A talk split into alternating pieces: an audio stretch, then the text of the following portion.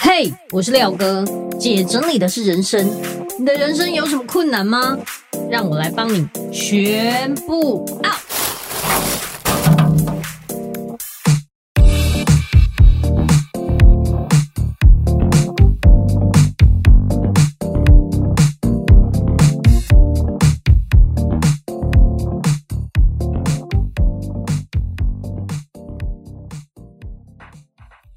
欢迎回来，姐整理的是人生，我是你的整理师廖星云廖哥。最近我在忙什么？其实呢，我开设了收纳补习班，我就是补教名师廖哥。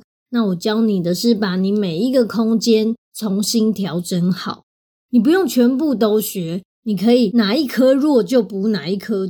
就像比方说，你理化很烂，你就补理化；你数学很烂，你就补数学。一样的意思，在我们的收纳补习班里面也是一样，有分成各式各样的空间别，比如说你的储藏室、你的主卧室、你的衣橱，或者是其他空间、小孩房等等，它都是依照不同的空间别下去划分。也许你整个家里面有部分的空间你已经整理得很好，但是有几颗比较弱，你懂的，你就可以直接补那几颗就好。我在教课的过程，发现一件非常有趣的事情。绝大多数啊，空间整理不好，会有一个很大的原因，就是它分得太细了。它一刚开始就在分类一些很小的东西，而且分的类别太多了，就失去了纵观的能力。真正你要看的不是这些小东西，而是大的方向，整个大空间它的结构。它的陈列还有它的动线是不是有符合你要的那个样子？这样才是对的。可是很多时候啊，见树不见林，看的就是那些很小的地方。比如说，哎，我都已经买收纳品了，怎么都看起来已经不错了，但是为什么收起来还是怪怪的？说不出来哪里怪，或者是说，哎，我的东西怎么都东一撮西一撮的？到底是哪里整理不好？有一个很大的原因，就像我刚刚讲的。你没有用纵观的角度去看你整个空间的时候，你只会一直钻研在很小很小的区域。就算你把那个区域整理好了，其他的地方还是一样会复乱。所以呢，我在这堂课里面啊，就有教大家用一个很简单的整理三结构，把所有你的空间拆解开来，独立来看，大方向是什么，中方向是什么，小方向是什么。然后我觉得，我开始开课之后，哦，我真心觉得学员真的是天才，因为我只开同一个课，同一个空间，他有两次上课时间。第一次的上课时间，我可能会教他一些概念啊，一些方法，然后他们就要回去做作业。我觉得很有趣的是，这些学员真的是动机很高，因为他可能就是这一科很烂嘛。比方说，我就是卧室很烂，我来补廖哥的卧室课。上完了之后，学到了这个简单的方法，就可以套用在自己的空间里面。他就开始去做做看，因为我有教一些方法，他就试着调整之后，哎，截然不同。很多时候不是你小东西出问题，是你大东西出问题。所以当他整理好的时候，他突然发现，哇哦，原来我的卧室空间可以调整成这么大。当动线改变了之后，看起来辽阔多了。原来我把我的东西正确的分区之后，我的收纳就会变得容易，而且摆起来非常好看。重点是很好维持。总之呢，这就是廖哥的收纳补习班。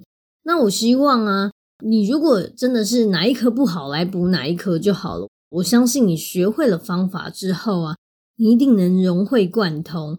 我相信来参加的人都可以变成收纳界的学霸。基本上，我开这些课程，我就是希望每一个人都能成为自己的整理师。你最了解你的家是什么样的状况，你最了解你自己的生活习惯，你比任何人都知道怎么做可以让你的家更舒服、更轻松。所以，其实当你学会方法之后，你认真去思考，我想要过什么样的生活。然后依照我教你的方法去调整之后，像我说的，我们有两堂课。第一堂我教你概念，你先调好之后，第二堂我教你细节的调整，你就可以面面俱到，越做越好。所以在我们这两堂课结束之后，大家的空间都出现了奇迹。没有想到短短的时间竟然可以收获这么多，我就觉得很开心，因为大家都学会了、掌握了我教的方法。一直以来，我都很擅长用浅显易懂的方法让大家去了解收纳整理。它没有你想象中的这么可怕。只要你有办法依照我教你的公式把它拆分开来，以后不管有多难解的收纳问题，你一看就知道啊，我知道这怎么弄，我知道要怎么样破解。所以你真的可以变成收纳学霸，一看就会。而且我觉得这种感觉是需要锻炼的，就像我们看很多好，比方说数学题好了，你在写的时候你也惊惊，对不对啊？我怕我写错，我怕我弄不好。收纳也一样，你怕你整理的不 OK，你怕你整理了还是像没整理一样。可是呢，当你学会我教你的这些技巧跟公式，你把它套进去之后，每一个空间你都知道怎么去整理。假设你真的有障碍的人，或是你总是分得太细，然后永远都做不完的人，你真的可以来参加我的收纳补习班。我相信对你来说是很大的帮助。我也收到了非常多学员的回馈，跟我说：“诶，自从他上完这个课之后，老公跟小孩都觉得天哪，主卧室变超干净，或者是婆婆突然发现，哇，储藏室变得好整齐。”他也跟着动起来，我觉得这就是小花效应。当其中一个人愿意整理的时候，其实其他人也可以掌握方法，一起动起来。这个方法并不是很难的，全家人都可以学会。有的时候啊，我们一家人啊，在生活在整理上，最后都会依赖妈妈的原因，就是很多时候妈妈用自己的逻辑去整理。结果到最后，全家人找不到东西，都跟他要，都要问他。但是这个逻辑并不是家人通用的，所以真的没有人找得到。刚刚的锤屋呢？最好的方法就是你尽量让你的逻辑收东西的方式是非常简单的，全家人都可以联想的。之前我有在我的课程上教过联想性收纳法，那个东西可能是横向或直向的一个联想。比方说，它是由小到大啊，由轻到重啊，或者是呃由常用到少用等等，类似像这样非常好理解的一个概念的话，你的家人一定找得到东西。而且很多时候啊，我们的脑容量是有限的，你不可能记得住这么多事情，也不记得东西大概在哪里。可是你只要用联想性收纳法，把那个区域分好了。你知道他的家大概在哪里，你就会知道他可能在上面还是下面，左边还是右边，他是小的还是大的，他是少用的还是常用的等等，就可以很精准的定位出他的地方，而不是整个抽屉贴满了各种标签。比方说啊，里面又有运动类啦、食品类啦、按摩类啦、呃文具类，这样有分跟没分一样，就算你贴了标签，里面还是一团乱。你干脆让所有的抽屉东西都简单化一，一个空间一个东西就好。比方说，这个抽屉全部都是按摩类，然后下一个抽屉都是文具类，这样就好找多了。总之呢，更多的细节我在我的课程都有教。其实我在呃我的直播说书上有很多很多的干货，你们都可以把它当成背景音乐来听。我相信对你的呃收纳整理啊。一定有很大的帮助，而且我的声音有魔力，会让人家想要动起来。然后题外话，我要讲一个非常有趣的事情。最近我去拍了一个时尚杂志的照片，哦，我真的是瞬间变成台湾孙艺珍的概念，帮我变得超美，有专业的化妆师啊帮你 set 这样。那因为我在化妆的同时，就有记者在访问我杂志里面的内容。所以希望我讲一些关于我收纳上比较深刻的一些故事，那我就讲了几个故事。化妆师就一直在旁边帮我化妆。一般来说，我们在受访的时候，他们呢、啊、都会切换成一种听不见的模式。可是可能是因为我讲话实在是太精彩了，那个化妆师就是一边帮我化妆，一边听我啊在讲的那个故事的内容。我在讲一个遗物整理的故事。听着听着，那个化妆师突然手在抖，然后我转过去看的时候，他整个大哭，眼泪狂飙，这样，然后他就跟我说：“不好意思，你讲的故事真的实在是太触动我了。”他整个就是感动到爆炸，整个大哭这样子。然后我再转过来看的时候，在访问我的记者眼眶也泛红。我想说，天哪，我讲的故事真的是很有渲染力，可以让帮我化妆的人都画不下去。访问我的人都感动到眼眶泛红，这两个工作人员就跟我说：“哎，廖哥，我觉得你讲故事真的很精彩，我觉得听你讲话真的是会很着迷的，一直想要听下去。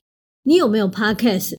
然后我就跟他讲：“有，我的 podcast 叫‘姐整理的是人生’。”然后他们立刻拿出他的手机，马上按追踪，可见大家都很喜欢听我说话。我觉得真的是一个很大的成就感。我希望啊，透过我讲的这些，不管是案例故事啊，或者是我生活周遭的一切，都可以对你们来说有更大的帮助。然后我也很希望，如果你觉得呃，我讲的这些内容，不管是我的 YouTube，或者是我的 Podcast，或者是我的文章等等，只要对你来说啊是啊、有意义的，或者是你有学到东西的，我都欢迎你可以把它分享出去给更需要的人，因为你不知道你的分享。很有可能会影响到另外一个人的人生。像我们最近啊，就去一个客户的家收纳整理，他其实是癌症，状态不是很好。虽然是呃身体已经慢慢有一点恢复了，可是他是为什么会请我去他家整理？有一个最大的原因是，有一次他在我 YouTube 直播说书里面听到了一段我说的关于遗物整理的这件事情，因为他身体不好了，癌症嘛。所以他就在想，哇，我家现在这么多东西，我都舍不得丢。可是我身体这样，也许有一天我会离开，到时候我的家人面对这样整屋子的东西，其实是一个很大的负担。我应该要在我还活着的时候，好好整理这些东西。后来啊，我去他家整理的时候啊，我就跟他说，我知道你会舍不得东西，我们可以从你觉得比较好下手的地方。那比较好下手的地方是哪里呢？就是后阳台，堆了一大堆无微不微的东西，然后早就放到呼气啊、坏掉啊，可能光过期五六年的洗衣精可能就有七八罐，类似像这样，就是很多坏掉已经用不到的东西，我们就从那里开始清。他就突然掌握到了一种整理丢东西的 K 点，他突然可以越丢越顺，所以他断舍离的速度就加快，然后慢慢的他就找到自信。知道自己是可以做到的，而且有人陪伴的情况下，头脑比较清晰。因为我们都已经分类好，你就负责抉择就可以了。那我们就分类抉择，分类抉择。最后啊，那他们家的后阳台干净到爆炸，他的厨房也变得非常好用。本来都地上堆满了东西啊，食物放到过期啊等等，但我们后来呢，把他所有的食物都放到层架上。是开放式的，他一眼就能看到。把那些较不会用到，但是需要留着的，比方说一些什么碗盘啦，然后锅碗瓢盆那一类的，比较不会因为呃奇效而过期的东西，就放在柜子里面。等于是我们有呃开放式跟隐藏式，对不对？那隐藏式的地方就放那种不会坏掉的锅碗瓢盆，但是会坏掉的、有奇效性的，就放在开放的架子上。这样子对他来说就非常的方便。他突然觉得，哇，当家里啊断舍离这么多不需要的东西的时候，整个地板变空了。甚至他后来连一个很大张的沙发，他都愿意送给别人，因为现在只有他跟他儿子住，其实用不到这么大的沙发，反而让他们的客厅啊，本来因为有大沙发，然后堆了很多东西卡住了。现在把沙发断舍离之后。整个客厅变得非常辽阔，而且儿子以前的一些玩具啊，用不到的东西也捐出去给有需要的人。整个客厅、餐厅、厨房、阳台都变得很清爽，这就是他要的样子。他希望他可以活出自己想要的那个生活，然后活得更健康，甚至希望就是在他有生之年，不要给他的家人造成负担。我觉得你听完这集的话，如果有所感触，我觉得你也可以回去好好整理你的东西，现在就整理你的遗物好吗？因为呢，你现在把你的东西整理好了，对接下来你的家人或是你的朋友都是很大的帮助。你可以想象，假设有一天你不小心飞走了，他们面对你的东西是多彷徨，根本不知道到底要留还是不要留，到底该怎么办才好。所以现在听完这一集，立刻动手去做好吗？OK，那今天的分享就到这边。如果你觉得这一集的节目内容对你来说很有帮助的话，欢迎分享出去给需要的朋友。另外，也欢迎你到我的 Apple Podcast 底下评分留言，记得给我五星好评。然后，也欢迎你到我的粉丝专业收纳幸福廖星云留言跟我互动哦。如果你想要参加我的廖哥收纳补习班的话，我会把链接放在我们的资讯栏的地方，名额有限，赶快手刀去抢。那我们下集见，拜拜。